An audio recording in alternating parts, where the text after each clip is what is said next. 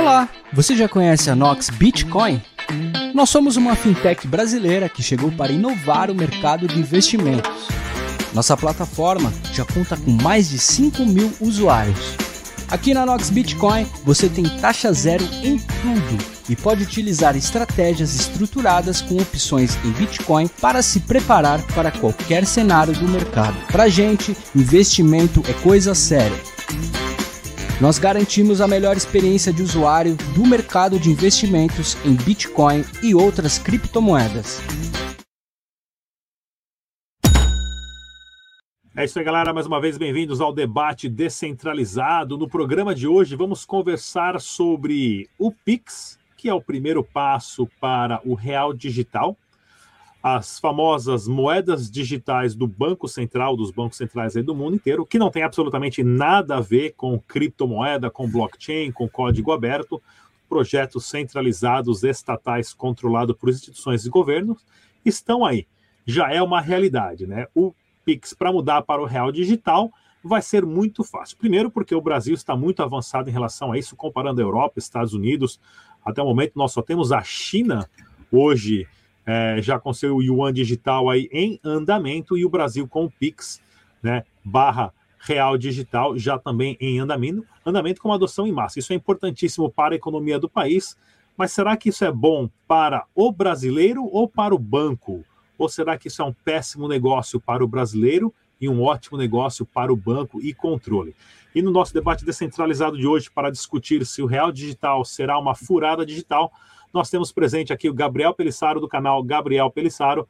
Temos também o Rossello Lopes, do projeto BlueToken.io. Temos o Ronei Lohan, ele que é Grow Marketing do portal de notícias CoinGape. E também Ezequiel Gomes, ele que é da Exchange CryptoMart. Muito bem-vindo a todos. E vamos começar com o Ezequiel Gomes. Eze, fala pra gente, Real Digital é uma furada digital ou vamos perder por completo a nossa privacidade? Bom, Rodrigo, prazer enorme estar com você, com todos aqui. É, essa é uma discussão bem complicada, na minha opinião, porque eu acho que existem avanços por detrás da digitalização do real e existem problemas. Então a gente não pode só focar na, nas partes positivas nem nas partes negativas. Todavia, no balanço geral, o que acontece? O que a gente percebe é algumas discussões complicadas. Primeiro, quem resolve os problemas quando o Pix dá problema?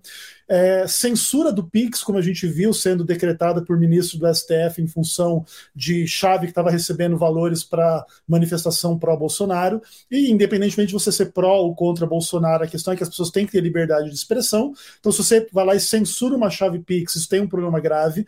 Uma outra discussão que tem é que hoje o Pix ele é meio que gratuito, mas daqui a pouco não vai ser mais, vai ter mais limites para você usar a facilidade que ele tem. O Estado vai querer comer uma parte um pouco maior. E o problema maior que você já traz é essa questão da privacidade que de fato vai ficando cada vez mais longe, né? cada vez mais impossível, cada vez mais difícil, e isso pode ter implicações muito graves. E o ponto aqui não é dizer que a gente quer privacidade para cometer nenhum crime, porque esse não é o objetivo, mas simplesmente para manter realmente a nossa privacidade como um direito humano, que creio que deve ser. Até a própria Lei Geral de Proteção de Dados é, evoca um monte de questões assim do nosso direito em relação aos nossos próprios dados, e agora vem o Pix escancara todos os nossos dados para o governo em termos financeiros quando tudo tiver via Pix. Então eu vejo com, com bastante ressalva é, essa, essa, essa tecnologia, ainda que ela tenha aspectos positivos. É, pois é, pessoal, em relação à privacidade, deixa eu te dar um exemplo para você entender o quanto você não vai ter privacidade quando você usa o Pix Real Digital, tá ok, pessoal? Porque é muito simples. Se sexta-feira eu vou na farmácia e compro um pacote de camisinha e passo na casa da minha namorada e pego ela e vou no motel e pago tanto a farmácia quanto o motel, o pessoal do Banco Central, em questão de segundos, vai estar sabendo aonde eu estou, que produto eu comprei, com quem eu estou tecnicamente, certo? E vai saber até se os caras deram entrada no meu Pix na entrada do motel e na saída, quanto tempo durou minha performance lá na sexta-feira à noite com o pacote de camisinha. Isso o governo vai saber em questões de segundos. É um exemplo esdrúxulo aqui, pessoal, mas essa é a realidade. Quando você usar o Pix Real Digital, o governo vai conseguir monitorar todos os seus passos, né?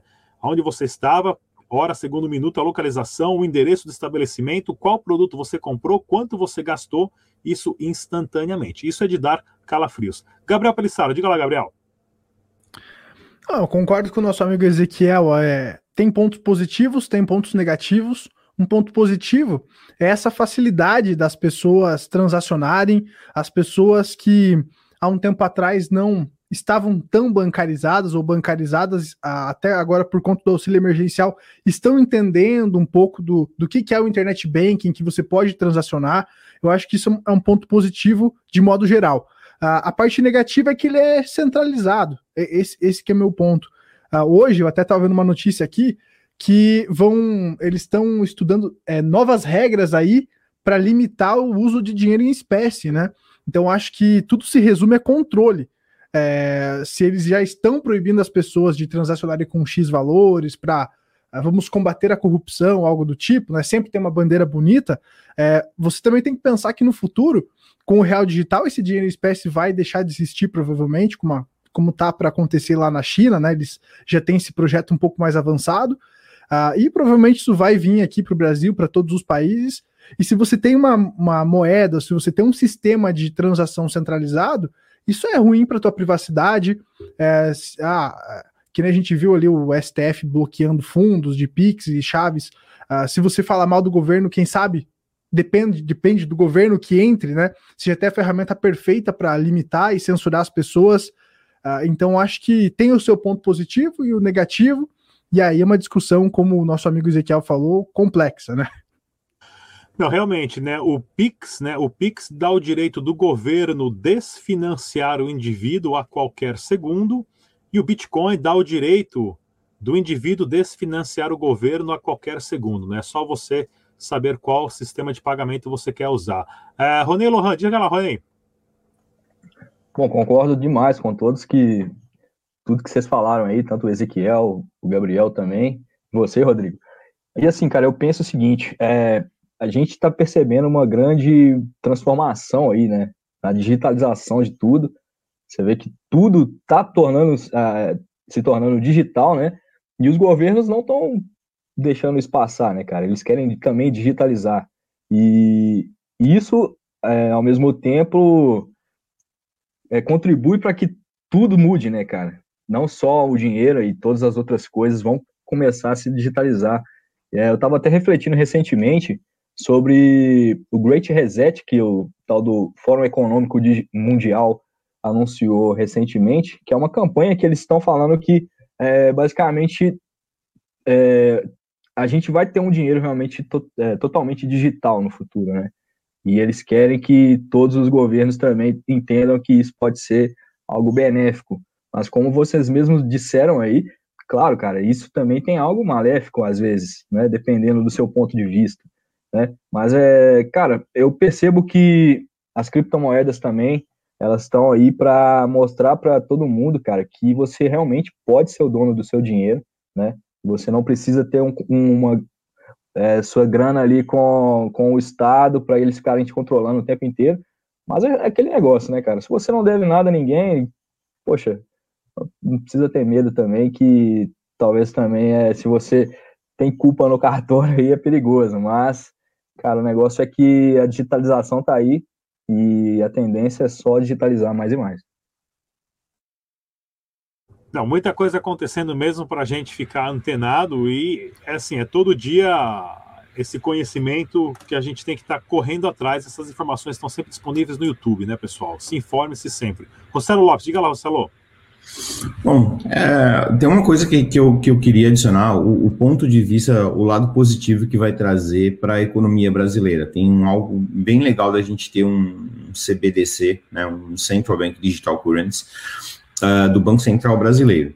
Os países ao redor do Brasil, Paraguai, Venezuela, Argentina, grande parte deles, principalmente na região fronteiriça, já trabalham com, com, com real. Eles aceitam real. Por exemplo, em Bariloche, você consegue para Bariloche você consegue pagar as coisas com real. E é bem diferente o contrário, né, dos estrangeiros aqui no Brasil, estrangeiros que eu digo da, do, do Cone Sul, aqui no Brasil, não adianta o cara chegar com peso, talvez aqui na ilha de Florianópolis o argentino consiga usar o dólar, talvez, né?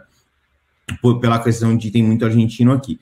Então a gente sabe que um real digital como esse vai fazer diferença. Por exemplo, no Paraguai, lá em Cidade do Leste, os lojistas vão poder conectar através de um prestador de serviço que seja conectado ao Banco Central Brasileiro ele vai poder conectar diretamente. Então, um lojista lá no Paraguai, na Cidade do Leste, vai poder vender o produto dele com real, sem ter que passar por um cambista, sem que o brasileiro corra o risco de passar por um cambista e ter que trocar o real com o dólar, pegar um dólar falso e coisas do gênero que acontece bastante. Então, isso para o Brasil começa a ser muito bom porque deixa com que a moeda se torne mais fácil ainda se ele começar a olhar por esse ângulo. Porque não pensem vocês que a China não olhou. Se a gente parar para pensar, qual é o país do mundo que não existe uma Chinatown? Todos os lugares do mundo têm, têm uma Chinatown ali. Então, para o governo chinês, vai ser muito bom o chinês lá da, da 25 de março, lá em São Paulo, ele vai dizer o seguinte: não aceita leal, eu aceito dinheiro China. E aí você vai pagar com dinheiro China, que é mais barato, que vai ter desconto, e aí ótimo. Só que acontece, quando o brasileiro vai ter que se virar para achar o dinheiro China, mais barato. Aí ele vai, vai achar esse dinheiro China no mercado, vai conseguir comprar o produto dele. Só que para o vendedor lá, o chinês, o dinheiro já foi direto para o fabricante lá na China, não passou por banco brasileiro, ele não teve que se preocupar em armazenar esse dinheiro em casa. Então, o governo brasileiro tem que olhar para isso, porque isso sim realmente é onde vai estar tá em termos de Banco Central, na questão, na questão bonita do negócio, na questão para o que está sendo criado. Na outra contramão, o que eu acho ruim é que agora o poder centralizou muito mais diretamente num único lugar. Então, o, o juiz lá do, do, do, do Superior Tribunal de Justiça, que eles estão acima de todos, acima de. Até da Constituição eles estão acima. Eu tenho a impressão de quando eles, eles não caminham, eles flutuam. Tipo, eles devem ter um poder superior ao do, do Yoda, do Jedi. Então, para esses caras que são mestre Yoda lá do STF, esses caras é um clique. Até porque já está interligado o CIS-Bacen, já está ligado lá, o próprio um ministro do STF, ele só precisa dar uma canetada, meu amigo. O assistente dele vai lá e bloqueia instantaneamente. Então, nesse caso, é um problema muito sério. É realmente nesse ponto eu acho que não vai, que, que não, não seria legal para o usuário. Mas a gente sabe que brasileiro, né? Brasileiro sempre vai dar um jeitinho de alguma coisa. Então, o brasileiro tem a capacidade extraordinária de, de passar por cima dessas coisas. A gente vai ver soluções que vão dar um bypass no CDBC, a gente vai ver soluções, vai falar, ah, vão tirar o dinheiro, o papel, a gente vai ter soluções que vai fazer isso. Então, o brasileiro, ele, ele consegue. E a gente já tem as criptomoedas aí. A gente tem as stablecoins, a gente tem uma série de coisas. Então, o fato desse controle estatal todo que vai ter o Pix tem um lado bom para a economia brasileira, que vai fazer com que o real possa ser expandido para a América Latina em economias que tenha, que são mais frágeis do que a nossa, do que o Brasil, mas em contrapartida, o brasileiro não vai poder mais, como assim, o Rodrigo não vai poder mais ir no motel e não vai poder fazer um montão de coisa. Ou seja, amiguinho, ir lá naquela casa onde as mulheres fazem os homens felizes, hum, talvez não vai ser mais possível, né? Quando não aceitar mais o dinheirinho, o dinheirinho de papel. Mas é, é, vai ser bastante interessante ver isso. O Pix foi um, um, primeiro momento, mas a gente vai vir, a gente vai ver muita fraude acontecendo, mas vão vir bastante soluções que vão trazer o mercado. O fato de tudo isso, do Pix e do CBDC e, e Open Banking, abre uma grande possibilidade novas empresas desafiando os grandes bancos. Não, excelente, porque assim, a, nós temos que entender também, pessoal, que a tecnologia. Você queria falar alguma coisa, Ronei? Pensei que tivesse levantado a mão. Pode complementar. Não, não. Não, na verdade, é, assim, eu acho que concordo demais com o que o Rossello disse, cara. Esse Open Bank aí também, ele tá seguindo todo o que as criptomoedas já fazem, na verdade, né? Então, acho que tá a escolha aí, né? Qual que você quer, pílula vermelha ou azul, né? Aí fica a critério de cada um. Não, sem dúvida nenhuma, pessoal. Esse impacto tecnológico que nós estamos passando hoje, aonde as pessoas estão tendo que acreditar no valor agregado a um código QR, transmissão de valor através de carteira de celular, da televisão, do, do código QR que está na televisão ou no iPad, você escaneia o computador com o celular e paga. Essa mudança de pensamento, essa mudança de comportamento, ela está correndo muito acelerado né? Porque hoje qualquer pessoa tem um celular, o acesso a isso está barato, a internet está aí, já virou uma realidade, né? 2021 estamos nos conectados, estamos conectados um com os outros do globalmente.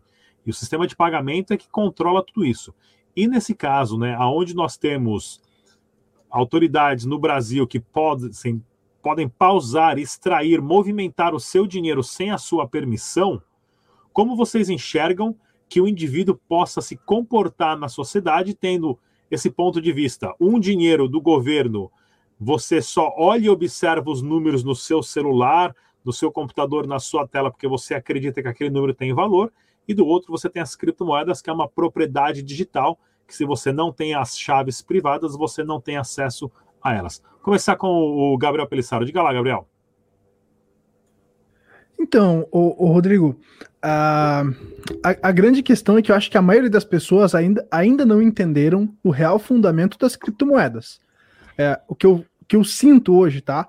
É que as pessoas entram para especular, inclusive eu também entro para especular, acho que todo mundo quer aumentar o patrimônio, mas a, a nossa diferença é que a gente entende do fundamento, do, do que está por trás, o que ela protege e tudo mais.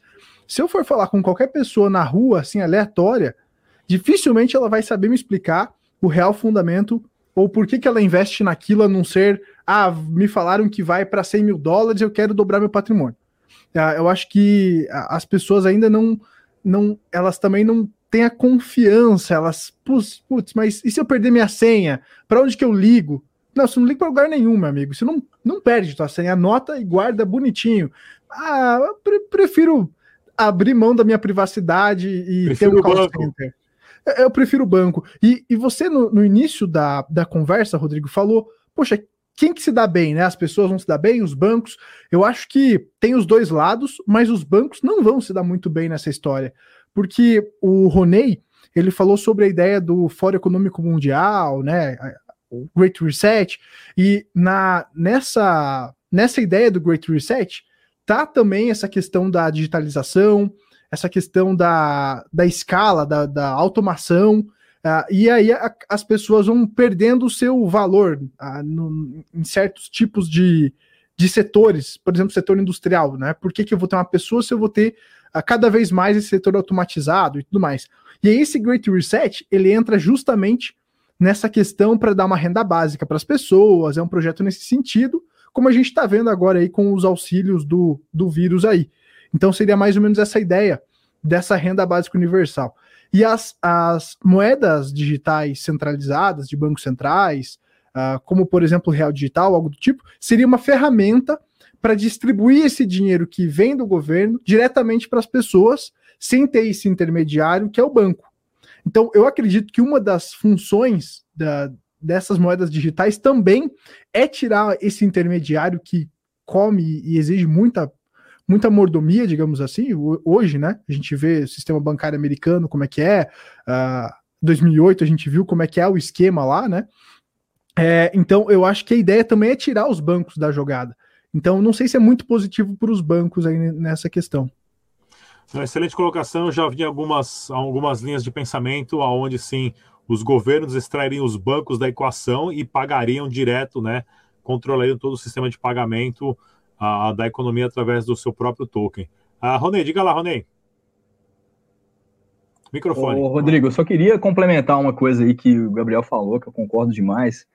E eu acho que as pessoas atualmente elas não estão entendendo também a diferença que tem é, de, de, plataformas que são open source, né, que você pode auditar, que você pode colaborar com essa rede, né, que faz com que o, o usuário ali, o, a pessoa que acessa, o que, que utiliza, seja não só um usuário, na verdade, né, você se torna protagonista ali, você colabora de verdade com as mudanças que podem ocorrer ali, né, e no caso dos bancos, né, da, das moedas de banco central e tudo mais, é, essas moedas, cara, você não pode dar sua opinião, você não pode chegar ali na comunidade dos desenvolvedores e falar, cara, olha, eu encontrei um bug aqui, tá acontecendo isso, isso e isso, vocês precisam arrumar. Na verdade, eles não vão nem querer saber, entendeu? Muitas das vezes, é, eles só vão consertar alguma coisa se der um problema muito sério lá e o negócio parar de vez. Então, assim, é, tem, as pessoas precisam entender essa diferença, né? que o Bitcoin traz consigo, né, que o Ethereum também, outras criptos aí, que é essa ideia de ser open source, né, de ser aberto, né, que é uma comunidade para todos, né, cara. E a diferença da, das criptos para as moedas de Banco Central é bem clara, assim. Bem claro. A, a Rossaro Lopes, diga lá, Rossaro. Cara, tem uma coisa que o Gabriel falou, que, e, e também ali complementando o que o Ronei eh, falou, que assim, é, o usuário ele está acostumado com um PIN de seis dígitos, um 0800 e um gerente para ligar e xingar o gerente e reclamar. Quando a gente diz para o usuário, não tem gerente, não tem 0800, e olha só, não é um PIN de oito números, é um mnemônico ou é uma chave privada com uma caralhada de caracteres. Fudeu. Porque o cara se perde completamente. Aí o camarada, você vai falar para ele: olha só, tu não queria se livrar do banco? Meus parabéns. Existe uma tecnologia agora que te deu esse direito, agora você é o seu próprio banco. Mas tem uma responsabilidade gigantesca para você agora. Você é o responsável pela sua senha, você é o responsável pela sua privada. E se você perder, não tem um 0800 para ligar para Satoshi Nakamoto e falar: Satoshi, meu brother, tem como resetar a senha? Não tem. Não adianta você ligar lá para o Evans da Dash e falar: Ô Evans, hein, meu camarada, já que você foi o cara que criou a porra toda, rola, dá um rollback aí no negócio para voltar, porque eu perdi? Não, não rola. Então, junto com isso, vem uma responsabilidade muito grande. O usuário não está preparado para isso. Tanto que não está preparado para isso, que o Banco Central percebeu. É aí que eu vou entrar. É justamente nessa facilidade que eu vou entrar. E é onde os bancos estão entrando. Aonde eu vejo que o usuário mais, que tiver um pouco mais de inteligência, vai olhar, e de novo, as oportunidades que vão aparecer, tá? Tanto que uma dessas oportunidades nós estamos aproveitando com uma empresa que a gente está lançando, chamada Smart Pay, que é o slogan da Smart Pay é para quem não quer o banco, para quem o banco não quer. Então, é justamente para ir nesse, nesse, nesse nicho. Então, vão aparecer oportunidades. O camarada que, que tem Dash, que o cara que está lá na fronteira da Venezuela com a Amazônia, é, com a Amazonas, ele vai conseguir fazer o quê? Eu tenho Dash e eu não quero esse governo fiduciário, esse dinheiro fiduciário brasileiro, eu não quero essa shitcoin ele vão ter ferramentas onde ele vai conseguir converter rapidamente o Dash dele, comprar o café e pagar. Então, para ele, virou transparente. A empresa que desenvolver o que a gente chama de gateway de pagamento, ou essa ponte entre bank chain e blockchain, que construir isso de uma forma fácil, aonde o usuário consiga facilmente ter as suas criptos protegidas, ok. Que é o que a gente está desenvolvendo com a Smart Pay mas o ser humano ainda ele não está preparado. Agora que a gente está falando, quando a gente fala para o ser humano atual que usa ali no dia a dia, que agora ele tem uma segunda senha, cara, é um Deus acuda. Como assim uma segunda? Eu, eu, eu mal me acostumei com um PIN de seis, cara. Agora tu vai a segunda senha, tá louco, Magrão? Porra, antes era quatro, já complicou para seis. E aí a gente brinca, às vezes, quando, em várias palestras de segurança que eu chego, que eu falo, e aí quando eu falo assim, sabe qual é o PIN mais usado no mundo? 1234. As pessoas olham para mim e falam, puta, mas por que um PIN tão complicado? Como é que eu vou decorar 1234? Não, aí agora tem um que é mais forte ainda, que é 123456. Esse, ah, não, esse aí não dá para gravar. O cara fala isso. Por quê? Porque estão acostumados com esse tipo de coisa. Então a gente vê como, como realmente é. Eu acho que vai abrir um campo muito grande para novas fintechs, para novas empresas que conseguirem interpretar como é que faz isso. E aí, só para eu finalizar, que o Rodrigo falou, eu anotei aqui para não esquecer, o Rodrigo falou, pô, agora a velocidade de pagamento é muito rápida. E, e essa história de, de CDBC, de CBDC, de PIX, de, de real digital, é muito legal, porque a competição como o Rony falou, talvez os bancos não vão gostar muito, e não vai mesmo. Eu acho que os bancos vão começar a se especializar no produto de empréstimo, no produto de shit investment, no produto de shit money, esses tipos de shit coisas que tem por ali. Então, os bancos vão ter que se aperfeiçoar nisso. Sabe por quê? Porque a empresa de telefonia vai sair com o celular da loja dela já embarcado com o Open Bank dela com o banco dela, aonde o cara vai sair lá do banco laranja e vai dizer o seguinte: operadora roxa, tá aqui a minha credencial de agora em diante é contigo, a minha conta. A própria emissora de TV, ela vai poder veicular comerciais, o cara gostou da camiseta da guria lá, tá usando na novela. Ela leu o QR Code ali, Magrão, comprou a, camiseta da mulher da novela e tinha na casa dela. Por quê? Porque a Rede Globo agora também é o banco dela, também é o, o, o Open Banking dela. Então a gente vai ver uma migração muito grande para o mundo financeiro se conectar não somente ao mundo que a gente conhece de hoje em dia, mas ele vai se conectar com as mídias, ele vai se conectar com o Facebook, ele vai se conectar com uma porrada de coisas que a gente está acostumado. Basta olhar os games, como os games estão indo, olhando para esse lado, porque era difícil pagar centavos, era difícil velocidade de pagamento, fraude, isso, tá, tá, um montão de coisa. Agora mandou, acabou, já era. Então, esse monte de coisa que a gente está vendo acontecer, tudo isso está acontecendo por um culpado. E esse culpado chama-se Bitcoin. Graças ao Bitcoin, as empresas financeiras, as instituições financeiras estão se movendo, os bancos centrais estão se movendo, e a gente vai ver milhões de novas soluções surgindo. Quer saber como está dando certo e por que está dando certo? Facebook vai ter a moeda dele, Facebook está embarcando e outros mais estão embarcando. Tá aí, tá dando certo. E tá dando tão certo que a gente está vendo os bancos vendendo cripto. Olha que legal. Vamos voltar cinco anos atrás, quem iria pensar nisso? Mas são a, a, geral de tudo, novas oportunidades para empresas, para startups que estão nascendo hoje. Gurizada está assistindo esse programa agora. Pare para pensar. Eu tenho uma oportunidade para desenvolver a minha fintech que possa traduzir cripto no cafezinho. É uma oportunidade muito boa que está surgindo. Excelente. Ezequiel Gomes, diga lá, Zé. Bom, muito legal. É assim, é, acho fantástico aí tudo que o Rossello falou. É, eu só queria discordar assim que o governo vai é, dar o bypass nos bancos, pelo menos assim, dessa forma tão tão anárquica e tão libertária, né?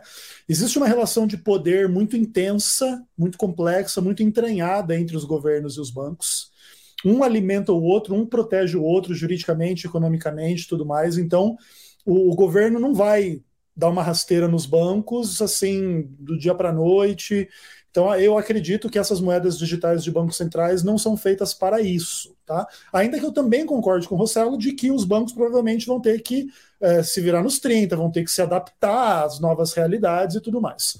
Todavia, nessa questão assim da diferença de uma moeda digital do Brasil com, com essa comodidade do que é um pouco mais conhecido para a relação cripto, de fato é uma questão de, de, de, costume, de educação e que é muito complicada. Né? O próprio Pix assim traz um pouco como que as pessoas são descuidadas com os seus dados particulares. Esses dias mesmo eu estava num grupo de WhatsApp e alguém falou assim, cara, quando eu tenho que fazer uma transação Pix e o cara me manda como chave Pix o CPF dele, imediatamente eu cadastro ele como mesário do TSE. Por quê? Porque o cara não sabe o que tá fazendo, irmão. o CPF não é para isso, não, cara. Você não sabe. Essa é uma boa, essa é uma boa. Cara, Vou roubar essa ideia aí. Vou eu, cadastrar eu, uma galera lá na escola. Vou cadastrar uma galera lá na escola. Já vira mesário do TSE na hora, entendeu? Porque é isso, cara. Você tem que tomar um pouco mais de cuidado com os seus dados.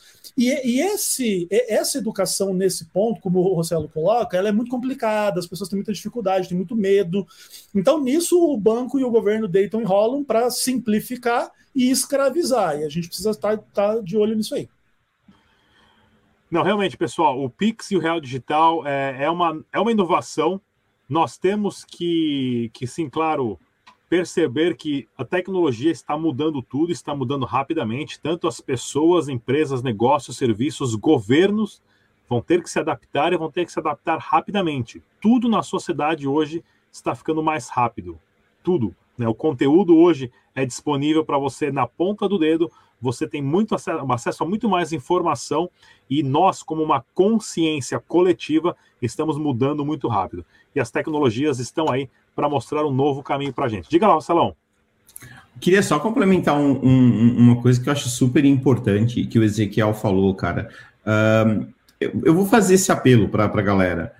Ensine as pessoas a usarem criptoativos, cara. Ensine as pessoas a usarem é, é, criptomoeda. Ensinem as pessoas a entenderem que não existe retorno de investimento fácil. Ensine as pessoas a descobrir o que, que é o Bitcoin. Olha só, eu trabalho numa empresa, trabalho para um grupo, onde a gente cria soluções. O próprio Blue. O Blue, a gente tem uma carteira que a gente armazena a, a chave privada do camarada. Na Smart Pay, nós vamos armazenar a chave privada do camarada. Se alguém me perguntar, tu acha que eu concordo com isso? Não, eu não concordo. Eu não gosto de desenvolver um aplicativo onde eu vou ser responsável pela criptomoeda do indivíduo. Eu não concordo, mas eu sei que existe mercado, eu sei que precisa de te tecnologias como essa e de, ser desenvolvida por pessoas que entendem. Qual que era o meu sonho? Que todo mundo soubesse ter a sua chave privada, que todo mundo soubesse usar. Mas se você não estudar, jamais você vai poder ter a sua chave privada. Então, um apelo que eu faço para todo mundo, diante do que a gente conversa aqui nesses debates, é: galera, estuda, compartilhe o seu conhecimento com quem não, não conhece. A gente só tem uma coisa que a gente pode fazer contra o sistema financeiro atual: ter conhecimento para poder entender como o sistema financeiro atual uh, funciona. Se a gente não tiver esse conhecimento do sistema financeiro, não, a gente não a gente vai continuar sendo escravo desses caras eternamente. Então, o apelo que eu faço de quem assistir esses debates de sábado de, ou de, às vezes de domingo, cara, compartilha, porque é conhecimento para as pessoas. É muito importante a gente que nós que somos da comunidade, eu compartilho sempre conhecimento e eu peço para quem assiste, faça o mesmo. Não, realmente, pessoal, é, essa essa parte de você educar os seus amigos, os seus familiares é difícil, tá ok? Porém, esforcem-se, porque é só assim, é o boca a boca, é você pegando pessoas do seu círculo para ensinar essa tecnologia. E no debate descentralizado de hoje, nós tivemos aqui presente o Gabriel Pelissaro, ele que é criador de conteúdo do canal no YouTube Gabriel Pelissaro, Ezequiel Gomes, ele que é diretor uh, de operações da Crypto Market no Brasil, Rosero Lopes, criador do BlueToken.io e Ronei Lohan, ele que é Growth Marketing do portal de notícias CoinGate. Muito obrigado pela presença de todos. Até a próxima, pessoal. Tchau.